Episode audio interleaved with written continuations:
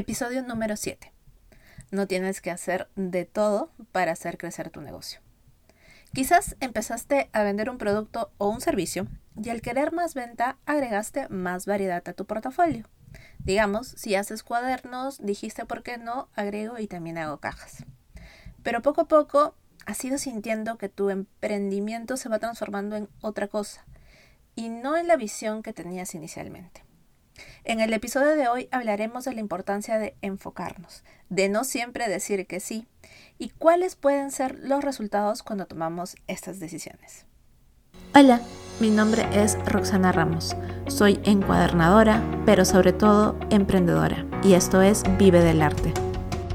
Estudié artes plásticas y luego puse mi marca, sin tener mucha idea sobre cómo hacer de mi arte un negocio sostenible.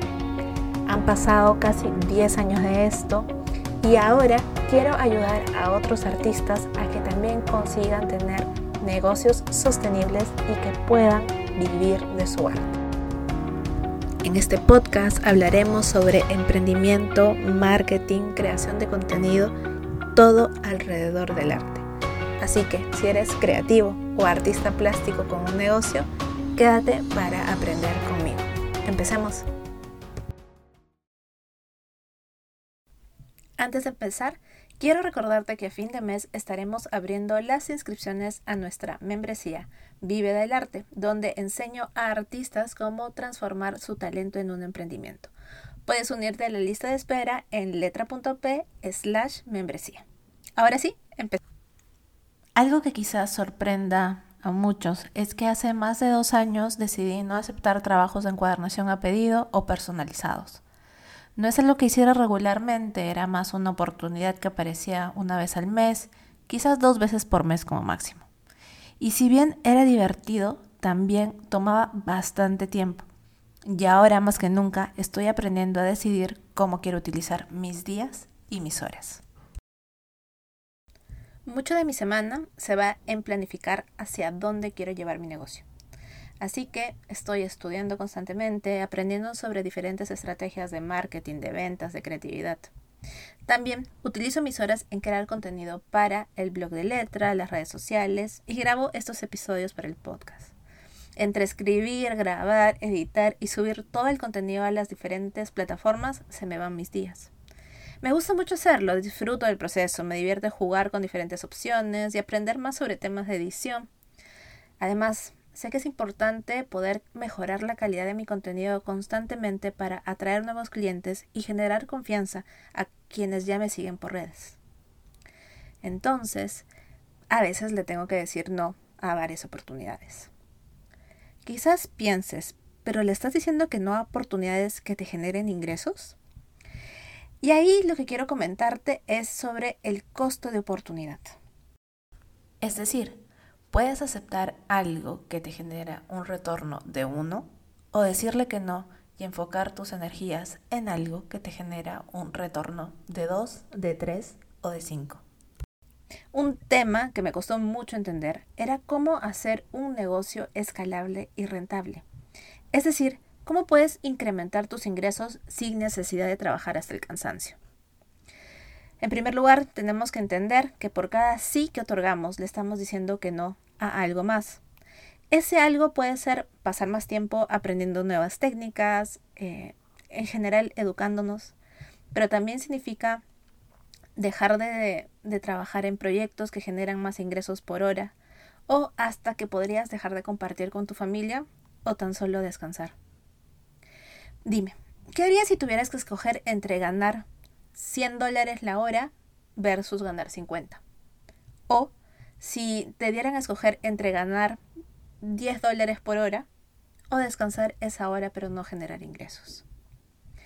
Quizás no lo habías pensado antes, pero como te digo, muchas veces nos olvidamos que uno de nuestros recursos más preciados es el tiempo.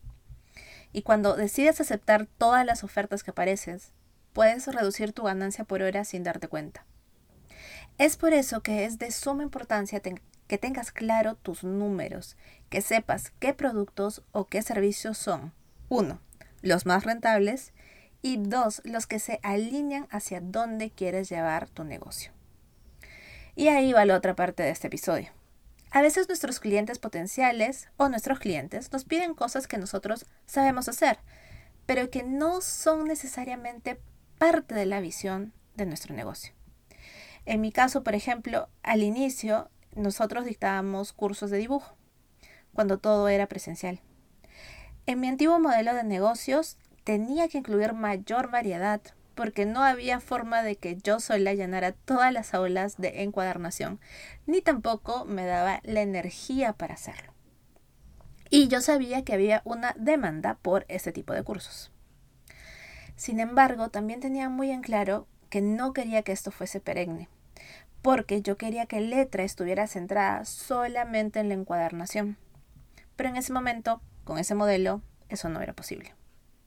Debido a la pandemia y al cambio de formato que ha vivido Letra, pude por fin transformar mi marca en lo que realmente había soñado desde un inicio.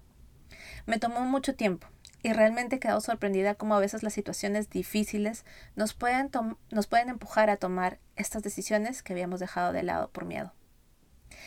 Antes no había investigado sobre este mundo digital y no sabía bien cómo hacerlo funcionar.